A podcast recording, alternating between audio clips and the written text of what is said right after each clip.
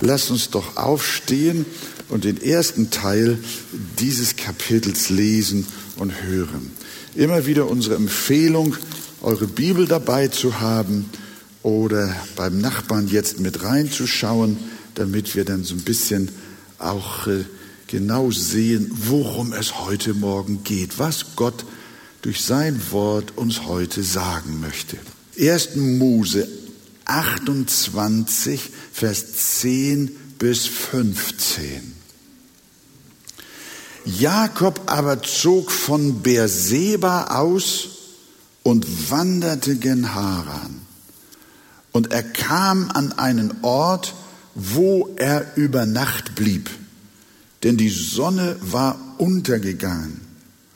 Und er nahm von den Steinen jenes Orts und legte sie unter sein Haupt und legte sich an dem Ort schlafen. Und ihm träumte, und siehe, eine Leiter war auf die Erde gestellt. Die rührte mit der Spitze an den Himmel, und siehe, die Engel Gottes stiegen daran auf und nieder. Und siehe, der Herr stand oben darauf und sprach, ich bin der Herr dein Gott, der Gott deines Vaters Abraham und der Gott Isaaks. Und das Land, darauf du liegst, will ich dir und deinem Samen geben. Und dein Same soll werden wie der Staub auf Erden. Und gegen Abend und Morgen und Mitternacht und Mittag sollst du dich ausbreiten. Und durch dich und deinen Samen sollen alle Geschlechter auf Erden gesegnet werden. Und siehe, ich bin mit dir und ich will dich behüten allenthalben, wo du hinziehst und dich wieder in dieses Land bringen. Denn ich will dich nicht verlassen, bis ich getan, was ich dir gesagt habe. Amen. Ja, lass uns Platz nehmen. Wir erinnern uns, dass Gott nicht Esau, sondern Jakob auserwählt hatte. Erbe des verheißenen Segens zu werden. Und wir haben gesehen, dass Gott es so wollte, obwohl Esau der Erstgeborene war und ihm dieser Erstgeburtssegen von Haus aus eigentlich zustand. Der alte Vater Jakob, der wollte das aber nicht sehen. Der wollte an äh, an äh, Esau festhalten und wollte die Erbverheißungen gegen den Ratschluss Gottes lieber an Esau übergeben. Er wollte es so handhaben, wie man es gewohnt war. Aber wir erinnern uns, es kam nicht dazu, äh, weil Jakob mit seiner Mutter Rebekka den alten Vater austrickste und sich von ihm den Segen erschlich, so dass schließlich doch interessanterweise der Wille und Vorsatz Gottes zustande kam und der Betrüger Jakob den Segen bekommt. Also Gott möchte, dass der Betrüger Jakob gesegnet wird.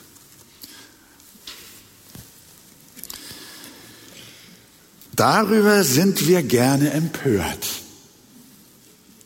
Wie kann Gott denn Sünde segnen? Aber wenn Esau, das müssen wir bei solchen Fragen immer bedenken, wenn Esau den Segen bekommen hätte, dann hätte ihn ein ebenso großer Sünder erhalten.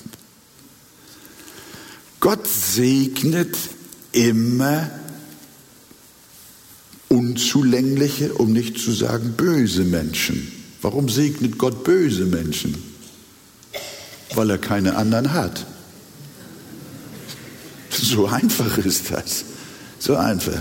Wer ist denn hier, der gesegnet wird, weil er kein Sünder ist? Hallo. Ihr Lieben, alle sind böse von Jugend auf, sagt die Schrift. Und darum verteilt Gott Segen und Gnade niemals nach menschlichem Verdienst, sondern nach seiner freien Wahl. Das erklärt uns dann der Apostel Paulus im Römerbrief, besonders im Kapitel 9, so ausführlich, dass man, wenn man objektiv liest, zu keinem anderen Ergebnis kommt. Und dass Gott nicht nach Verdienst, sondern nach seiner freien Wahl entscheidet.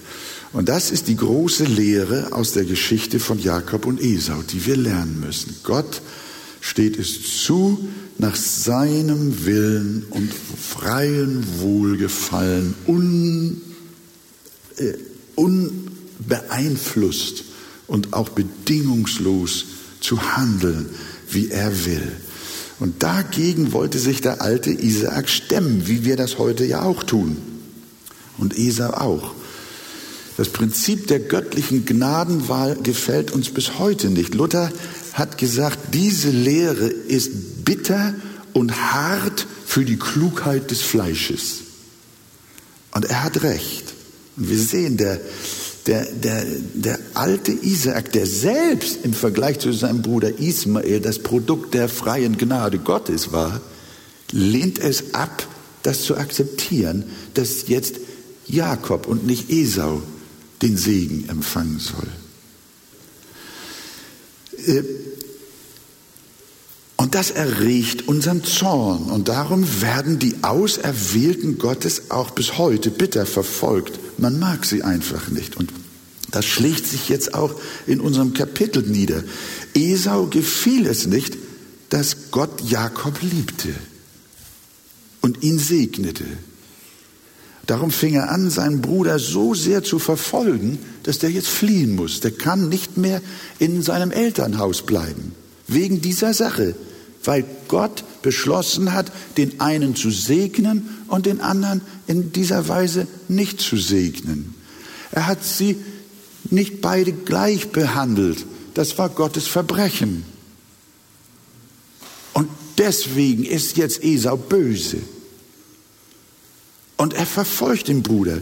Äh, Paulus äh, äh, beschreibt das in Galater 4, Vers 29 mit diesen Worten äh, hinsichtlich des Vorgängerbrüderpaares, nämlich Isaak und Ismael. Aber das Gleiche kann man auch verwenden für dieses andere Paar, nämlich Esau und Jakob. Paulus schreibt, aber wie zu jener Zeit der, der nach dem Fleisch gezeugt war, den verfolgte, der nach dem Geist gezeugt war. So geht es auch jetzt. Das Fleisch verfolgt die, die aus dem Geist geboren sind, die Kinder der Verheißung sind. Die Begnadeten und Auserwählten Gottes werden verfolgt wegen dieses Anstoßes. Und wir lesen dann in Vers 41 und äh, Kapitel 27, und Esau wurde dem Jakob Feind wegen des Segens, womit sein Vater ihn gesegnet hatte. Und Esau sprach in seinem Herzen, die Zeit, da man um meinen Vater trauern wird, ist nicht mehr weit. Dann will ich meinen Bruder Jakob umbringen. So weit geht das. Jakob muss fliehen. Einsam und allein muss er sein Elternhaus und seine Heimat verlassen und wandert viele, viele Tage in Richtung Mesopotamien zur Verwandtschaft seiner Familie. Von da hatte ja der Eliezer auch die Rebekka geholt zu seinem Onkel Laban, dem Bruder seiner Mutter Rebekka. Wie jeden Abend auf der Wanderschaft, auf dem Weg dorthin, suchte er sich auch in jener Nacht einen geschützten Platz, ein, zum Schlafen. Und er findet einen Stein. Oh, hier scheint es ganz gut zu sein. Hier ist ein bisschen windstill. Wir wissen nicht, ob er wirklich den Stein als Kopfkissen benutzt hatte. Man kann von der Übersetzung auch sagen, er hat sich neben den Stein gelegt, für seinen Kopf ein bisschen Wetterschutz zu suchen. Aber lassen wir es, wie es ist. Jedenfalls schläft er dort. Und als dieser Flüchtling schläft, dieser Betrüger, dieses Schlitzohr, hat er einen Traum. Da erscheint ihm der Teufel. ja, man, müsste, man müsste doch sagen, jetzt muss er einen ganz bösen Traum haben, ne? denn er hat doch seinen Bruder betrogen, seine, seinen alten Vater hat er über, überlistet und hat doch so viel, hat sich den ganzen Kram erschlichen. Er ist auch ein Lügner gewesen. Er hat sich dargestellt, als wäre er Esau. Hat doch noch so Sachen, so Fell rüber über seine Haut und so. Ne? Und, und, und hat den alten Mann, stellt euch mal vor, einen alten Mann getäuscht. Das ist ungefähr dasselbe, als wenn du mit einem alten Mann, der nicht mehr gucken kann, über die Straße gehst und sagst, er kann ruhig gehen, es ist, es ist grün und dabei ist rot. Das ist na, vielleicht nicht ganz so schlimm, aber, aber eigentlich noch viel schlimmer. Äh, so kann man doch mit alten Menschen nicht umgehen. Und das hat der Jakob gemacht. Und jetzt ist, finde ich, ein ganz böser Traum dran. Aber er war nicht böse, sondern er hatte einen Traum und siehe, eine Leiter war auf die Erde gestellt, die reichte mit der Spitze bis an den Himmel. Und siehe, auf ihr stiegen die Engel Gottes auf und nieder. Und siehe, der Herr stand über ihr und sprach, ich bin der Herr, der Gott deines Vaters Abraham und der Gott Isaaks. Das Land, auf dem du liegst, will ich dir und deinem Samen geben. Was uns hier als erstes auffällt, ist, Gott begegnet einem, der schläft. Quasi ungerufen, aus nächtlichem, heiterem Himmel offenbart Gott sich einem schlafenden Sünder. Der Schläfer suchte nicht Gott, aber Gott suchte den Schläfer. Er weckte ihn sogar auf. So ist es Millionen von Menschen gegangen. Irgendwann in der Ewigkeit hatte Gott beschlossen, diese Menschen einmal zu sich zu ziehen, sie zu segnen, sie zu retten. Und irgendwann im Leben, wenn sie vielleicht gar nicht an Gott denken, wenn sie beschäftigt sind, auf der Flucht sind, wenn sie vielleicht auch schlafen, begegnet ihnen Jesus. Kann sein, dass jemand hier auch heute Morgen reingeweht ist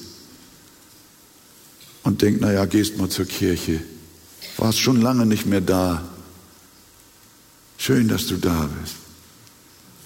Und du hast gar nicht die Absicht, du denkst gar nicht, dass Gott dir begegnet. Aber vielleicht tut es doch. Es sind die Begegnungen, die ganz unerwartet kommen. Er begegnet den Begnadeten des Herrn, die in der Verheißungslinie des Abraham stehen, bis hin zu den Berufenen der Gemeinde. Sie alle sagen irgendwann, der Herr ist mir erschienen von ferne. Und er hat zu mir gesagt, ich habe dich je und je geliebt. Darum habe ich dich zu mir gezogen aus lauter Güte. So passiert das. Das war die Botschaft, die Gott dem Jakob zu sagen hatte. Jakob, ich habe dich immer geliebt von Ewigkeit her. Und jetzt, hier und heute, ziehe ich dich zu mir aus lauter Güte. Heute ist der Zeitpunkt, wo ich dir begegne, während du schläfst. Nicht aus Verdienst, nicht weil du besser warst als dein Bruder, nein, einfach weil ich dich liebte und es so wollte. Und heute Nacht ist der beste Zeitpunkt, mein lieber Jakob, mich dir, dem Sünder, zu offenbaren. Heute, da du auf der Flucht bist, da du solche Angst hast, da du so am Ende bist, heute Nacht passt es am besten, wo ich zu dir komme, wo ich dich anpacke, an deinem Herzen und dich zu mir ziehe. Vielleicht ist heute auch dein Tag, wo Gott zu dir redet und sagt, jetzt ist es soweit. Heute will ich mich dir offenbaren. Heute rede ich zu dir. Heute ziehe ich dich fest an mein Herz. Der lebendige Christus offenbart sich. So sehen wir, an dieser Stelle, dass Gott einem begegnet, der schläft. Ein weiterer Gedanke ist der, dass die Leiter von oben kommt. Es ist nicht so, dass in dem Traum Jakob sich selber sieht, wie er eine mächtige Leiter nimmt vom Schornsteinfeger und sie dann nach, von der Erde nach oben zieht. Nein, das kann er gar nicht. Kein Mensch kann von unten, von sich aus zu Gott kommen. Kein Mensch kann von sich aus einen Weg bahnen zum Himmel, sondern es geht umgekehrt. Die Leiter kommt von oben. Wenn die Leiter des Heils nicht aus dem Himmel zu uns heruntergestellt wird, dann haben wir keine Chance, denn wir können von uns aus keine Leiter zum Himmel aufstellen.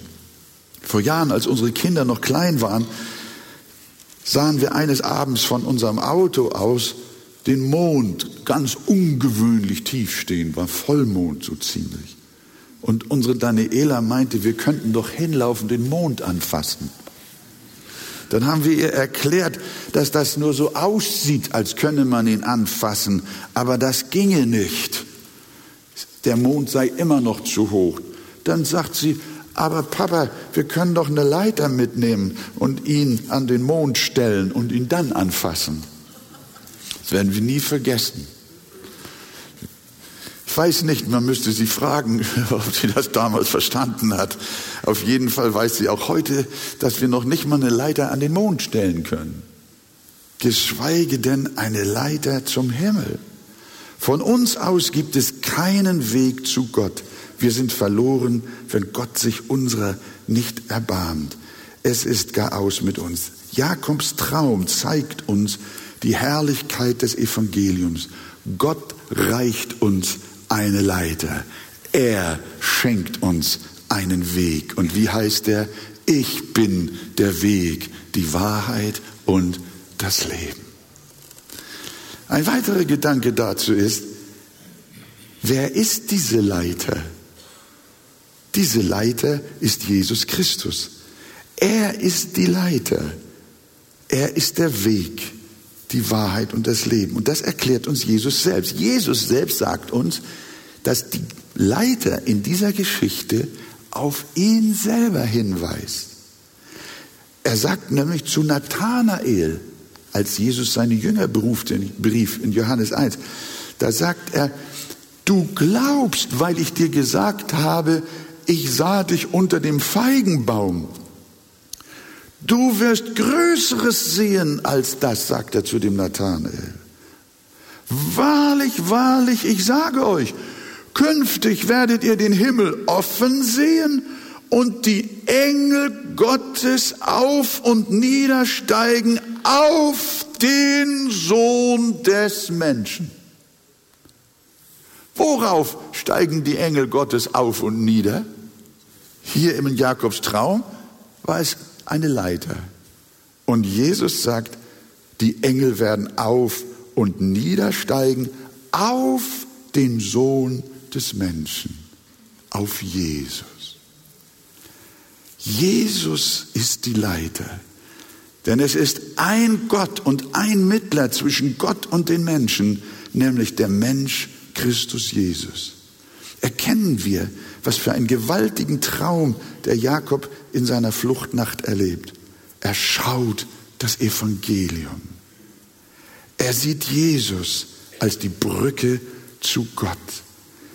Sie zeigt dem Jakob, obwohl du ein großer Sünder bist, einer, der lügt, einer, der heuchelt und sich verstellt, obwohl du so tief gefallen bist und deine Sünde dich rastlos unstet und zum Flüchtling gemacht hat, gibt es Vergebung, Rettung und Zukunft für dich. Es gibt einen Weg zu Gott, zu deinem Vater. Es gibt eine Brücke, eine Leiter zum Himmel. Welch ein Trost und welch ein Evangelium.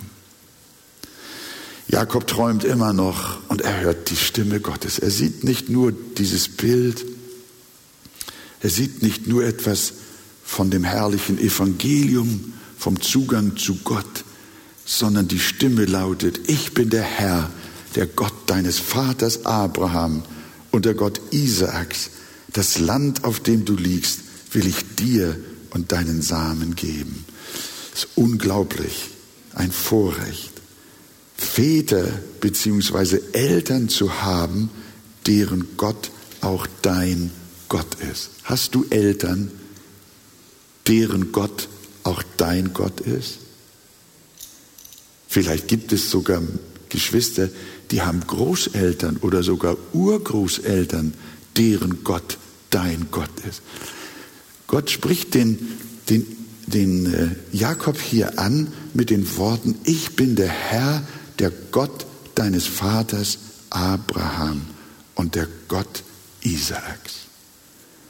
Wenn ich manchmal mit meiner Frau zusammen bin und wir auch über unser Leben nachdenken und auch Gott danken über die Wege, die er mit uns gegangen ist und die Familie und alles, was er uns im Laufe der Jahre in seiner Liebe und Gnade geschenkt hat, dann sagen wir, ist es nicht gut, dass wir auch Eltern hatten, die gläubig waren?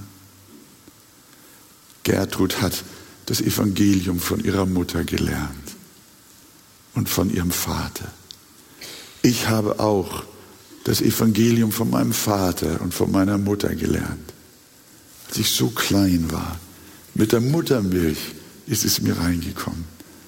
Und ich muss euch ganz ehrlich sagen, und uns kommen dann manchmal die Tränen. Wirklich die Tränen, wenn wir darüber nachdenken, dass wir so wunderbare Eltern hatten. So an, das Bankkonto war nicht sehr dick, was sie uns hinterließen.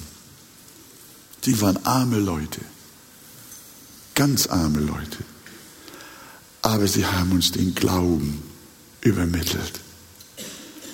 Und manchmal denke ich, Gott spricht mich auch so an und sagt, Wolfgang, ich bin der Herr, dein Gott, der Gott deines Vaters und der Gott deiner Mutter. Ihr Lieben, bitte verachtet nicht eure gläubigen Elternhäuser.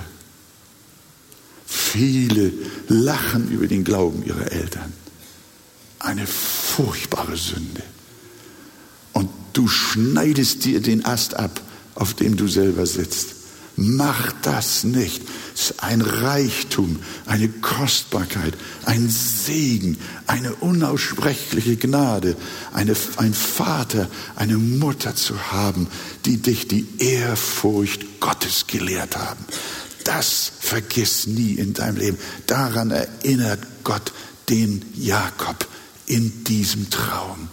Und er sagt ihm, Jakob, so wie ich mit deinem Großvater war, so wie ich mit deinem Vater war, so will ich auch mit dir sein. Ich will dich behüten auf allen deinen Wegen, wo du hinziehst und ich will dich wieder in dieses Land bringen, denn ich will dich nicht verlassen, bis ich getan, was ich dir gesagt habe. Halleluja. Und das gilt auch uns. Gott wird an uns handeln, bis er alles getan hat, was er uns gesagt hat. Wenn wir im Himmel sind, werdet ihr zu mir kommen und sagen, Wolfgang, das war eine richtige Predigt damals das stimmt, was du gesagt hast. Gott hat alles erfüllt, was wir hier geglaubt haben. In Jesu Namen. Amen. Stehen wir auf zusammen. Jetzt lesen wir die Verse 16 bis 22. 1. Mose 28, Vers 16 bis 22. Da nun Jakob von seinem Schlaf erwachte, sprach er, Gewiss ist der Herr an diesem Ort, und ich wusste es nicht. Und er fürchtete sich und sprach, wie heilig ist diese Stätte. Hier ist nichts anderes als Gottes Haus, und dies ist die Pforte des Himmels. Und Jakob stand am Morgen früh auf und nahm den Stein, den er unter sein Haupt gelegt hatte, und richtete ihn auf zu einer Denksäule und goss Öl oben darauf und nannte diesen Ort Bethel, zuvor aber hieß die Stadt Luz. Und Jakob tat ein Gelübde und sprach, wenn Gott mit mir sein und mich behüten will auf dem Wege, den ich reise, und will mir Brot zu essen geben und Kleider anzuziehen und mich wieder mit Frieden heim zu meinem Vater bringt, so soll der Herr mein Gott sein. Und dieser Stein, den ich zur Säule aufgerichtet habe, soll ein Haus Gottes werden. Bete. Und von allem, was du mir gibst, will ich dir den Zehnten geben. Amen. Ja, kommt, lasst uns hören. Ein wunderschöner Traum. Viel schöner, als wenn man aus bösen Träumen aufwacht. Jakob reibt sich die Augen und merkt, er ist da wieder mit seinem Stein und mitten in der Wildnis. Und er hat nur einen Satz. Wahrlich, der Herr ist an diesem Ort. Und ich wusste es nicht. Ist Gott nur an bestimmten Orten? Ich sag dir, du bist auch hier und da gewesen. Und Gott war da. Und du Dummerchen hast es nicht gemerkt. Du hast es nicht mal gemerkt, dass Gott da ist. Gott ist an bestimmten Orten, aber ist nicht nur an bestimmten Orten. Die Bibel lehrt, dass er überall gegenwärtig ist. Überall, wo die Schöpfung ist, da ist auch Gott gegenwärtig. Er ist nicht die Natur, aber er ist in der Natur. Wenn du in den Wald gehst, dann ist Gott da. Wenn du auf die Berge steigst, ist Gott da. Er ist auch ebenso da, wenn du den Sternenhimmel betrachtest.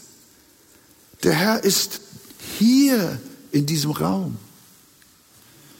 Der Herr ist in deiner Küche und im Keller und im Auto. Er ist im Gefängnis. Er ist überall. Die Bibel sagt, dass er alles in allem erfüllt.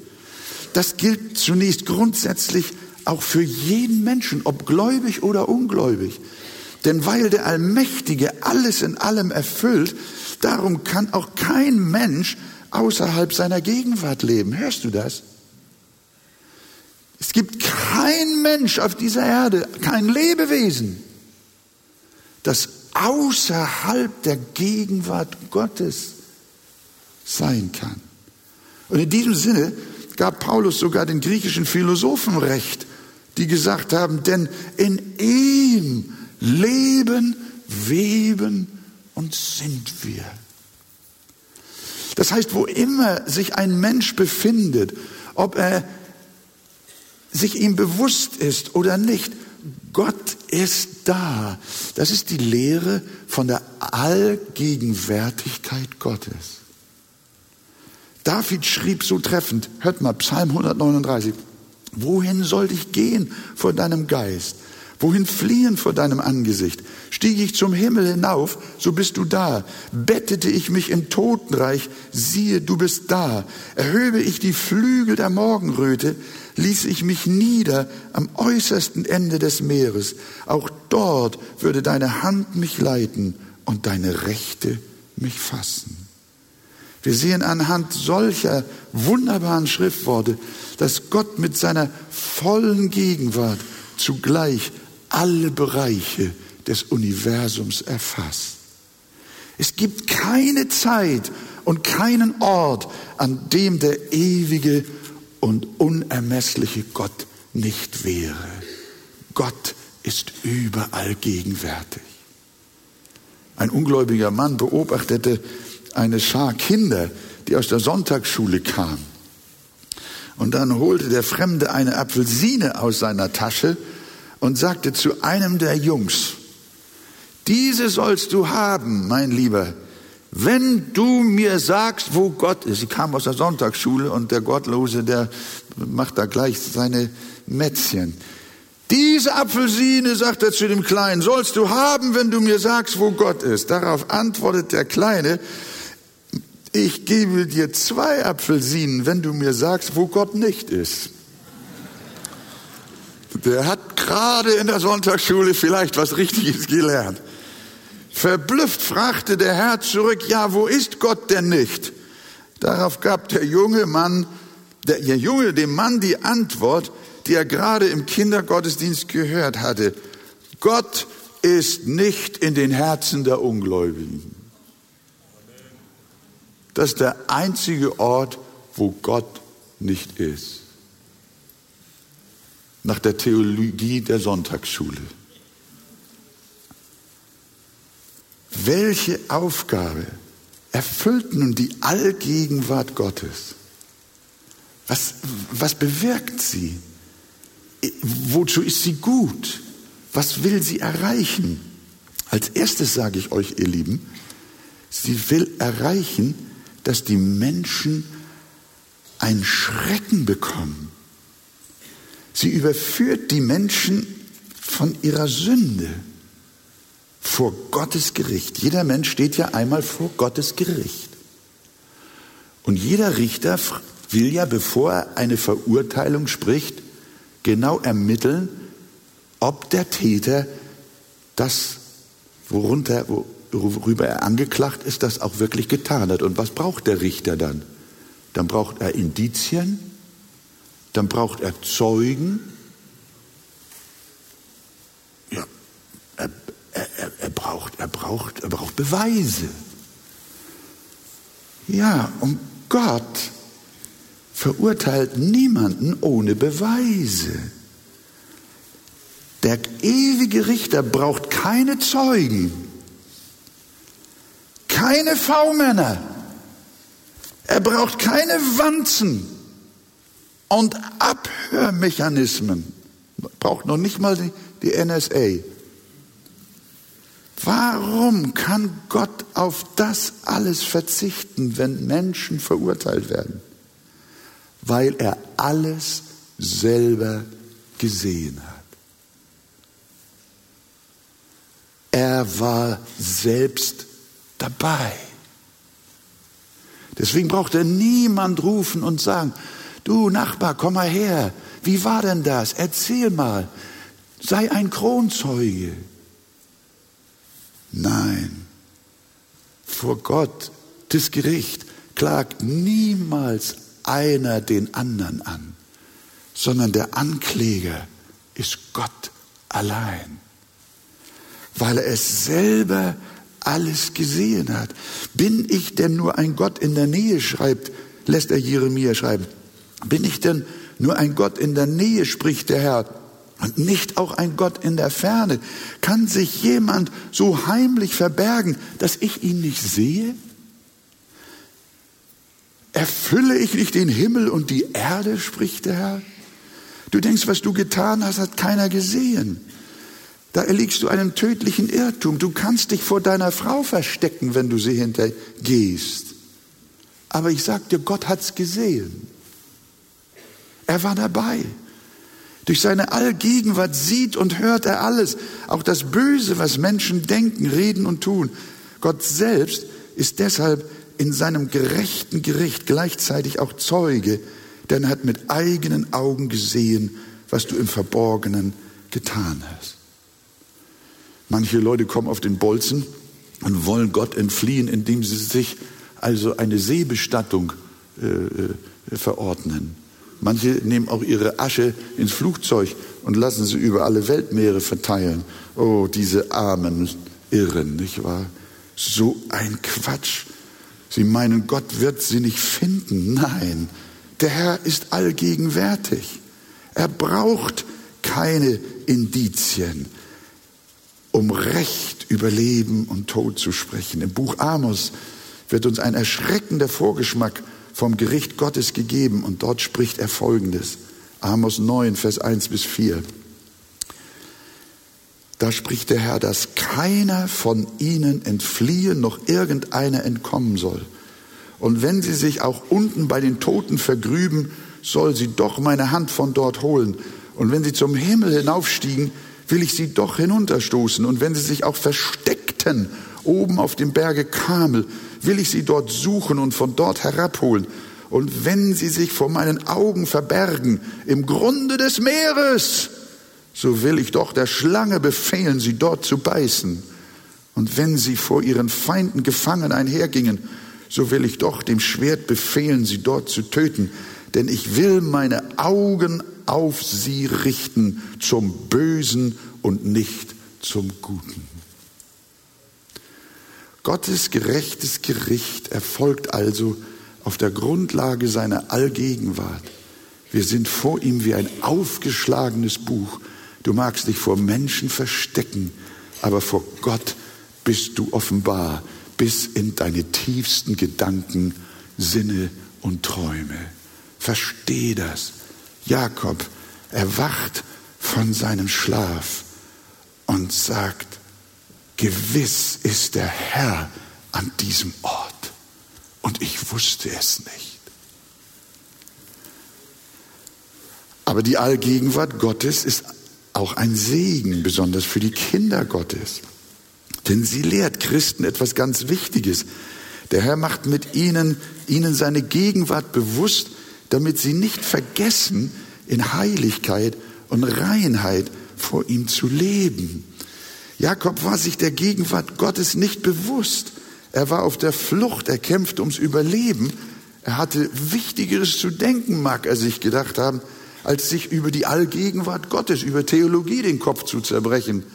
Aber durch den Traum in jener Nacht änderte sich das schlagartig.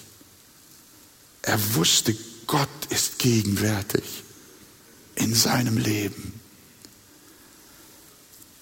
Und dadurch erfuhr sein Leben eine radikale Veränderung. Liebe Geschwister, nur, nur ein ganz einfaches Beispiel. Ihr geht aus dem Gottesdienst raus und ihr sprecht am Ende miteinander über ganz profane Dinge. Vielleicht sogar über irgendeinen anderen etwas Schlechtes. Das würdest du nicht tun, wenn du in demselben Moment dir klar wärst, Gott ist gegenwärtig.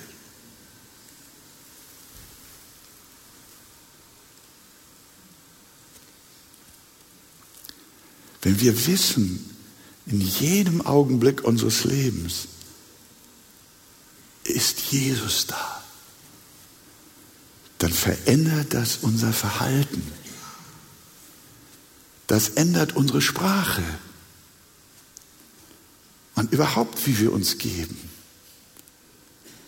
Du bist erschrocken und du sagst mit Jakob, Gewiss ist der Herr an diesem Ort und ich wusste es nicht. Eigentlich weißt du es, aber du hast es vergessen. Und das ist auch der Grund, weshalb Gott diese Predigt heute Morgen gibt und dieses Wort.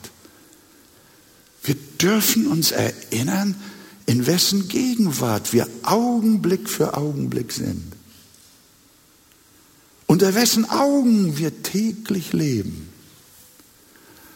Und wenn uns das klar wird, dann wird das uns radikal verändern.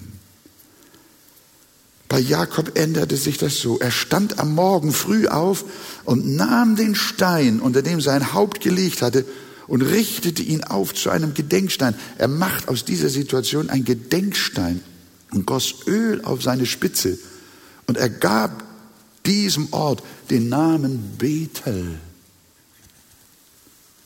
Das ist Bethel. Nicht nur bei Bielefeld von Bodelschwing. Ein schöner Name, ein Missionshaus, Bethel zu nennen. Das heißt auf Deutsch das Haus Gottes. Aber was wir lernen ist, überall wo wir sind, ist Bethel. Überall ist Haus Gottes. Denn überall ist der Herr. Und das mit seinem Segen für seine Kinder. Wer sich morgens daran erinnert, dass Gott gegenwärtig ist, der wird den Tag in Ehrfurcht vor ihm verbringen. Er wird die Sünde meiden, die Wahrheit lieben und dem Nächsten Gutes tun. Die Lehre von der Allgegenwart Gottes hat einen enormen Einfluss auf unsere Heiligung. Ein gesegneter Gottesmann erzählte von vier kleinen Worten, die in seinem Leben mehr Gutes getan haben als sonst irgendetwas. Es waren die ersten Worte, die seine Mutter ihn als Kind lehrte. Wir hatten das gerade. Könnt ihr euch noch an Haggai erinnern, wie Gott zu ihr sagt, Gott sieht dich. Und diese Mutter von jenem Mann, der später ein bekannter Gottesmann wurde, jeden Morgen hat die Mutter dem Kind gesagt, wenn sie den Jungen ankleidete, mit ihm betete und ihre Hand aufs Köpfchen legte und ihn zur Schule entließ, dann hat sie jeden Morgen zu ihm gesagt, mein Junge, Gott sieht dich. Und er schreibt, dass dieser Satz seiner Mutter sein ganzes Leben beeinflusst hat. Und das kann ich mir gut vorstellen. Und deswegen denke ich, ist es die Absicht des Heiligen Geistes, uns diesen Gottesdienst zu schenken, damit das auch in unser Bewusstsein wieder reinkommt. Wie leben wir? Das Bewusstsein der Allgegenwart Gottes motiviert uns nicht nur zu bewussterer Nachfolge, sie ist auch ein großer Trost, das dürfen wir auch wissen. Wir, wir, mit dieser Lehre und dieser Wahrheit ist eine enorme Geborgenheit verbunden. Wenn du weißt, Gott ist mit mir, Gott ist gegenwärtig in der Schule, am Arbeitsplatz, auf der Reise, im Flugzeug, in der Gefangenschaft, in der Verleumdung, in der Verfolgung. Und du sagst, Gott ist bei mir. Er sieht mich. Welche Geborgenheit, welche Freude, welch ein Segen. Und du kannst in jeder Situation sagen, im Krankenhaus, im Gefängnis, auf der Arbeit, wo du gemobbt wirst, der Herr ist an diesem Ort.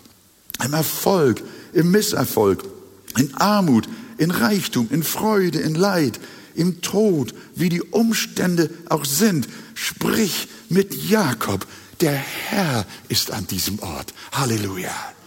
Sagt es mal zusammen. Der Herr ist an diesem Ort. Das war nicht genug. Der Herr ist an diesem Ort.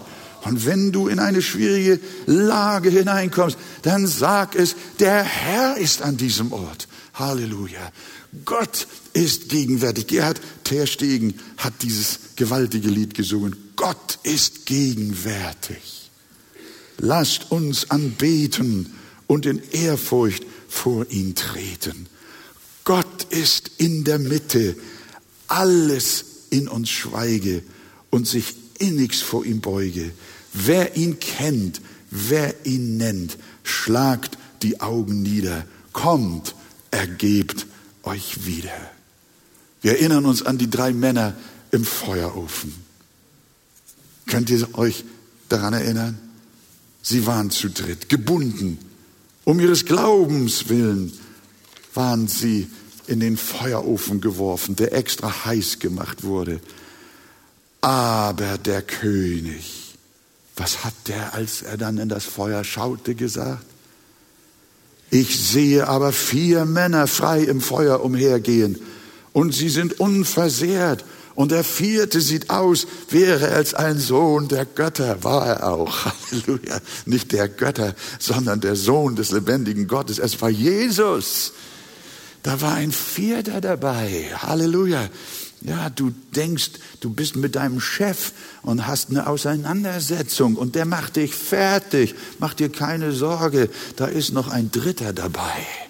Jesus ist da. Und wenn du im Schlafzimmer mit deiner Frau allein bist, da ist auch ein Dritter dabei. Immer ist Jesus dabei in all deiner Not. Gott ist im Feuer gegenwärtig. Er trägt und hält und bewahrt seine Kinder. Der vierte Mann war Jesus. Willst du die Gegenwart Gottes in deinem Leben, dann glaube an Jesus. Ohne ihn gibt es keine Gemeinschaft mit Gott. Aber in ihm haben wir Gemeinschaft mit dem Allerhöchsten. Um Gottes Gegenwart genießen zu dürfen, mein Freund, brauchst du Jesus Christus als dein Erlöser und Erretter. Und dann wird auch in deinem Leben wahr, wo zwei oder drei versammelt sind, da bin ich. Ja, eine Schwester weiß, wie der Text geht. Denn wo zwei oder drei versammelt sind in meinem Namen, da bin ich. Und Jakob sagt, wahrlich, der Herr ist an diesem Ort. Und ich wusste es nicht. Jetzt weiß er es, nun lebt er anders, spricht er anders, denkt er anders. Denn das Leben im Bewusstsein der Gegenwart Gottes bedeutet eine weit höhere Lebensqualität. Du redest mit Jesus, besprichst alle Dinge mit ihm und lebst ganz und gar an seiner Seite. Jeden Tag geh doch mit Jesus an deiner Seite in dem Namen Jesus. Amen.